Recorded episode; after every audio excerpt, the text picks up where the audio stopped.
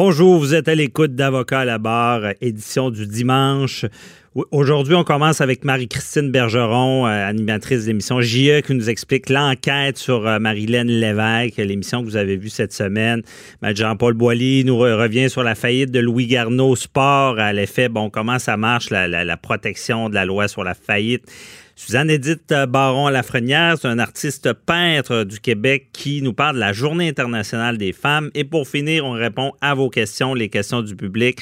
Restez là, votre émission commence maintenant. Avocat à la barre. Avec François-David Bernier. Avec François-David Bernier. JE, cette semaine, a enquêté sur le cas de Marlène Lévesque euh, cas a choqué le Québec.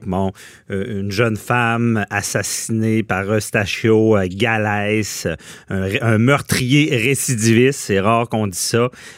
et là, JE enquête sur ce dossier-là et met, la lumière sur quelque chose qu'on avait déjà dit il y a eu un problème avec la libération conditionnelle. Moi, j'étais au Palais de justice de Québec quand Eustachio Galès a plaidé coupable à un meurtre premier degré, ce qui voulait dire que euh, il, allait, il va minimum 25 ans en prison. Il y a la prison à vie, ce qu'il avait déjà avec le, premier meurtre qu'il avait commis de son ex-conjointe euh, qu'il avait assassiné à coups de marteau. Et fait particulier, lorsque Eustachio Galès a plaidé coupable, une chose rare, son propre avocat se lève et fait une déclaration pour Eustachio Galès et dit qu'il y, a y a eu un problème avec la libération conditionnelle euh, parce que son propre client dit qu'il ne, ne devait pas être en liberté, il n'était pas stable émotionnellement parlant. Et on voulait en savoir plus sur euh, l'enquête de JE. Et je suis avec, avec Marie-Christine Bergeron, l'animatrice de JE. Bonjour Marie-Christine. Bonjour François David. Donc, euh, toute qu'une enquête, JE, je pense que ceux qui ont, écouté l'émission, euh, c'est assez révélateur euh, de ce qui s'est passé, d'une problématique. Et toi, mhm. comment ça s'est passé, cette enquête-là? Ben, d'abord, nous, on, on, a tous été évidemment choqués par les par les circonstances de, de cette cette mhm. histoire-là tellement tragique quand on a vu les, les, les photos de cette jeune femme-là qui avait toute la vie devant elle. On s'est demandé bon comment ça se fait euh, qu'elle s'est retrouvée entre les mains de cette de cet homme-là, mhm. meurtrier récidiviste. Et puis euh, donc de fil en aiguille, on a voulu en savoir plus sur cette jeune femme-là, ce qui m'a amené à contacter euh, les amis de Marilyn, ceux qui avaient déjà parlé dans, dans les médias pour savoir euh, euh, bon s'ils étaient prêts à, à, à collaborer à une émission. Je dis collaborer parce que mhm. Parfois, les journalistes, on se fait dire, oh mon Dieu, vous n'avez pas d'allure avec la famille. Non, non, la famille accepte, les proches acceptent. On, on, on tord pas des bras aux gens Qui, pour qu'ils participent à, nos émissions. Et, ben non, il faut, ils veulent dénoncer ça, j'imagine. Oui, ben, en fait, oui, ils voulaient dénoncer, mais ils voulaient d'abord et avant tout euh, briser le jugement que les gens ont, parce que je ne sais mhm. pas, François David, tu as vu les commentaires sur les réseaux sociaux. Non. Les gens, oh mon Dieu, que les gens, ah, oh, parce qu'elle se prostituait, euh, euh, c'est euh, des commentaires très, très négatifs sur le fait que Marilyn était une travailleuse du sexe. Alors nous, on a voulu savoir justement enlever cette étiquette-là parce que mhm. avant d'être travailleuse du sexe, au-delà du fait qu'elle travaillait dans un salon de massage, c'était une femme comme les autres. Ben oui. Et, ça reste pour moi une victime. Alors, j'ai proposé justement de, euh, euh, aux proches d'abord aux amis euh, de, de Marianne de me dresser un portrait de cette jeune femme-là, de la connaître un peu plus. Et c'est pour ça qu'ils ont embarqué, c'est pour qu'on enlève l'étiquette de travailleuse du sexe, pour connaître la femme davantage, la victime. Et puis ça m'a amené justement à m'entretenir avec euh, Gabriel Truchon, l'amoureux qui lui aussi victime de, de, jugement. Tout le monde dit mon Dieu, pourquoi il laissait faire sa blonde? Euh, C'était son film, c'était absolument pas son film. Gabriel m'a monté des conversations avec Marilyn. Il tentait vraiment de l'aider à s'en sortir. Mm-hmm. Il n'était pas d'accord avec sa job, mais il, il, il dit à Marilyn, écoute, oui, tu fais beaucoup d'argent, mais tu peux faire autre chose de ta vie. Ben oui. elle, a lâché l'école assez jeune, elle a pas une enfance facile. Il, faut parfois enlever nos, nos, nos euh, notre jugement. Les, les, jugements, parce que moi, moi c'est ce qui m'a marqué. J'ai trouvé, j'ai dit, c'est vraiment une preuve d'amour d'aimer une femme, de, parce que dans, notre société, bon, on a toute l'histoire de jalousie et d'aller au-delà de ça. Je veux dire, il l'aimait pour de vrai, puis on le voyait dans le reportage. Oui, puis tu sais, hier, il se sentait mal parce qu'il regardait encore les commentaires sur les réseaux Mhm. sociaux. Puis finalement, après l'émission, il était content. Il dit merci, merci de l'avoir montré comme elle était, puis merci de dénoncer parce que c'est surtout ça aussi qui m'a amené, évidemment, à faire le portrait de cette jeune fille-là, de de cette jeune femme-là, Mhm. puis ensuite de dénoncer le système. Tu sais, et, et moi, j'ai appris en cours d'enquête que ce gars-là avait vu une autre travailleuse du sexe le matin même du meurtre. Ouais. Donc, tu sais, le- le- le- cet homme-là était euh, comme un loup dans la bergerie, comme disait Monsieur le commissaire, l'ex-commissaire hier que j'ai interrogé. Ben, le loup dans la bergerie. Puis je sais pas, Marie-Christine, si euh, tu connais le jugement Bedford. Les gens en parlent pas beaucoup. Euh, Bedford, là, c'est qu'il y a quelques années, c'est euh, des travailleurs du sexe qui ont monté jusqu'à la Cour suprême pour dire Mhm. qu'ils sont en danger. Et la- les neuf juges de la Cour suprême ont, ont- ont dit que oui, ils ont invalidé des articles du, du Code criminel sur la prostitution. Maintenant, la, pros- la, la travailleuse du sexe ne peut plus commettre un acte criminel.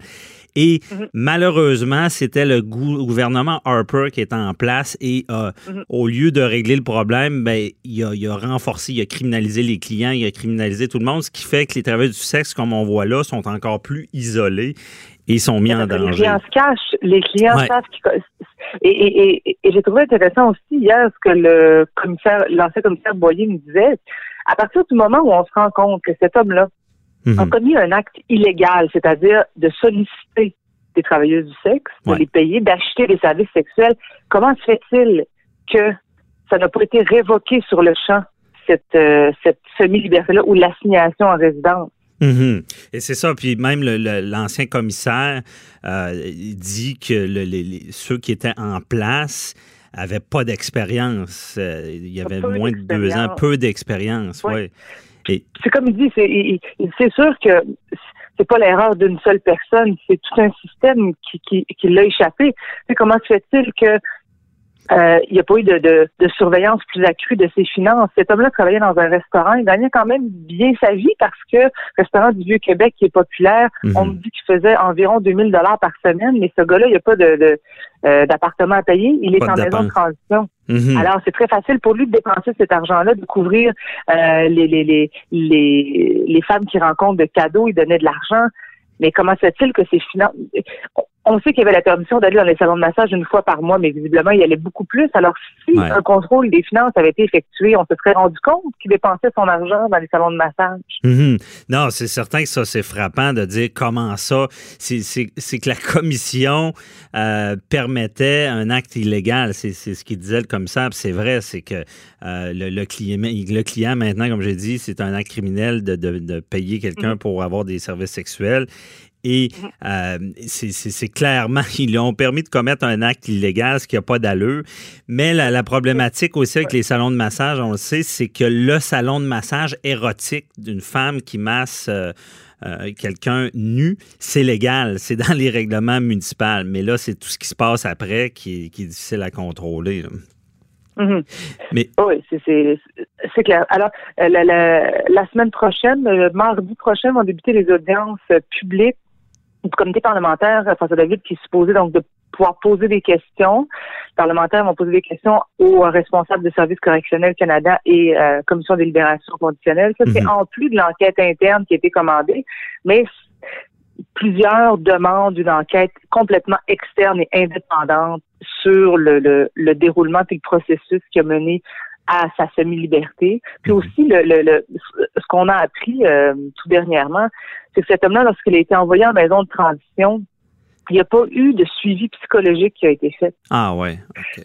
Tu sais, quand on dit qu'il est allé à la à l'hôpital, parce que lui-même, on a lu à GIE, on a lu euh, l'interrogatoire euh, des policiers le 6 février dernier. Tu sais, quand les policiers sont allés le voir, quand l'acte d'accusation a- a- est passé de Mhm. meurtre second à meurtre premier, Ouais. euh, c'est quand Galaise est passé aux aveux, il a tout raconté. Et dans cette, euh, dans le résumé de l'interrogatoire, Galaise dit euh, je dormais plus, je filais pas, j'étais en dépression, j'étais en gauche, je me suis rendue à l'hôpital Enfant Jésus, on me diagnostiqué une dépression, mais il, avait tous les symptômes. Tu sais, ce gars-là a déjà tué une femme dans, des, dans, dans de pareilles circonstances.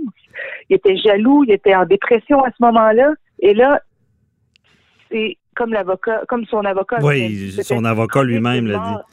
Oui, chronique d'une mort annoncée. Oui, ben c'est ce qui est ce qui est frappant.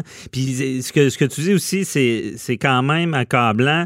Euh, il n'y a pas d'enquête publique. Là. Je veux dire, c'est à l'interne qu'on enquête, c'est ça, je comprends, à la commission des libérations? Le, il y a une enquête interne qui a été commandée par Service correctionnel Canada et la Commission de libération conditionnelle. Justin Trudeau lui se défend en disant, OK, il y a deux observateurs externes, mais le contrôle de l'enquête, c'est à l'interne.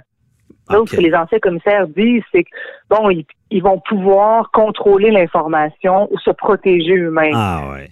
Mais me semble, je ne sais pas euh, ce que tu en penses, mais me semble que on, on est tellement cynique avec la commission des libérations. On le sait, euh, les, gens y croient pas. Et là, on est il me semble qu'il faudrait faire la lumière, puis pas, pas une enquête interne. Là, ça n'a pas de sens. Là. Je veux dire, c'est la protection du public qui est en jeu. Ça devrait être une priorité. Oh, Marie-Christine? OK, excuse. Vas-y, excuse, ça avait coupé un peu? C'est ça. J'ai été choquée humainement parlant et professionnellement que euh, ni la Commission des libérations conditionnelles, ni Service correctionnel Canada a accepté de m'accorder une entrevue. Je, je, comprends qu'il y a une enquête, mais j'aurais pu poser des questions donc sur bon euh, le, le, le, normalement le processus ça devrait se faire comment? Euh, euh juste des questions puis venez répondre aux questions des journalistes quand on sait qu'il y a une enquête qui, qui, qui, une émission qui va se faire sur cette affaire là juste avoir votre point de vue ou tout simplement juste pour nous dire qu'il y a une enquête qui est en cours, qu'on va qu'on va évaluer ça, ça, ça, ça. Mhm. Mais ils ont ils ont refusé nos demandes d'entrevue. Moi, je trouve ça un peu à la limite choquant dans ce temps-là parce qu'on a l'impression qu'on veut contrôler l'information. Bien, tu as totalement raison. C'est choquant. Puis oui, les enquêtes en cours, mais ce qu'ils comprennent pas, puis ça, je le confirme, dans le, système de justice, il y a un élément qui est très important, c'est la confiance du public. Mhm. Et là, je veux dire, ils sont pas là, puis il aurait dû vous au moins essayer de rassurer, disant on est en train de mhm. travailler fort pour trouver des solutions pour plus que ça arrive. Euh, mais rapidement, pour finir, excuse, on n'a plus beaucoup de temps, mais la famille, tout, le monde doit tellement être choqué. la famille, là, ça ne doit pas, euh, émotivement parlant, là, ça doit être très troublant. Là. Ben, la famille, oui, est choquée, mais hier, c'est tellement stressant quand on quand on quand on livre une émission comme ça en ondes. En tout cas, moi, je je, je m'implique émotivement aussi mhm. dans le, dans, dans le rendu parce que je veux que la famille, ça soit fidèle à ce que je leur ai proposé. Et je voulais que on comprenne bien que Marilyn, c'était une victime, peu importe le travail qu'elle faisait. C'est vrai qu'elle n'a pas été prudente d'aller voir un homme qui mhm. sortait de prison. On comprend ça. Mais c'est c'est ça, on le comprend et, c'est bien dit. C'est une travail du sexe, c'est pas c'est pas moindre, c'est autant de victimes et euh, même je pense qu'il y a un problème dans ce domaine-là. Puis ça met encore une fois la lumière là-dessus sur leur sécurité. Ben oui, exactement. Puis le, on a vu hier, juste rapidement, une, une autre travailleuse du sexe dans mon émission.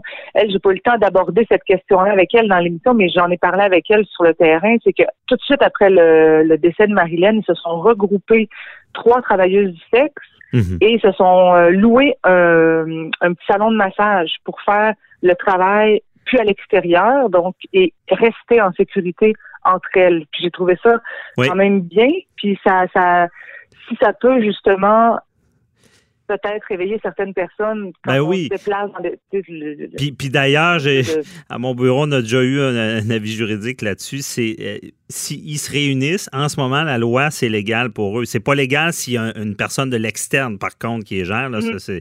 c'est comme un pimp, mais eux, entre eux, ont le droit de se protéger. En tout cas, à suivre, parce que, euh, rappelez-vous, je rappelle le jugement Bedford qui, qui, est passé sous le radar, qui a dit, les juges ont carrément dit, ces femmes-là, euh, même ils disaient dans le jugement, c'est le c'est le plus vieux métier du monde. Il ne faut pas se fermer les yeux et il faut qu'ils soient en sécurité. Il faut, faut travailler pour pas qu'il y ait des processions juvéniles, qu'il n'y ait pas. Mais euh, en tout cas, il y a du travail à faire. merci beaucoup. C'est tout le temps qu'on avait. C'était euh, très intéressant. Merci, euh, Marie-Christine Bergeron. On se reparlera pour un autre dossier. Bye bye. Merci, merci. Bye bye.